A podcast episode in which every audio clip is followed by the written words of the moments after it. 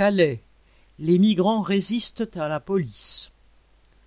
Le 30 décembre au matin, des CRS et gendarmes mobiles sont intervenus pour démanteler un des camps de réfugiés installés le long de la voie ferrée et dans les bois à la périphérie de Calais.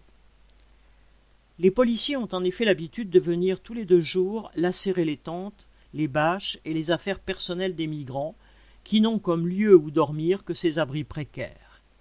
Mais cette fois-ci, les réfugiés les ont empêchés de s'en prendre à leurs biens, et ils ont refusé de dégager le terrain. Un affrontement s'en est suivi dans les rues avoisinantes, opposant les jets de pierre à une pluie de grenades lacrymogènes, affrontement violent qui a duré toute la matinée et qui a fait des blessés. La presse a précisé Une quinzaine de policiers et gendarmes ont été soignés pour des contusions et une fracture, et au moins trois migrants ont été emmenés aux urgences par Médecins du Monde. Les migrants les plus légèrement blessés se sont certainement bien gardés de se manifester.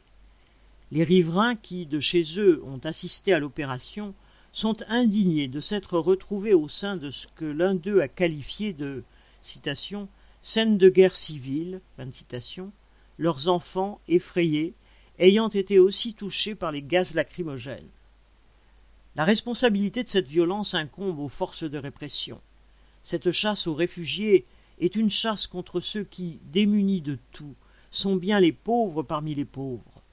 Au-delà, la responsabilité de la violence incombe aux donneurs d'ordre, les autorités qui, de la municipalité au ministère, en passant par la préfecture, leur refusent même le minimum vital et les désignent comme boucs émissaires. Ils veulent sur ce plan rivaliser avec l'extrême droite en se moquant éperdument par ailleurs des conditions d'habitation de la population calaisienne des quartiers populaires. Les autorités n'ont pas renoncé au démantèlement du camp, car elles ont promis de revenir avant la fin de la semaine, certainement, avec encore plus de moyens.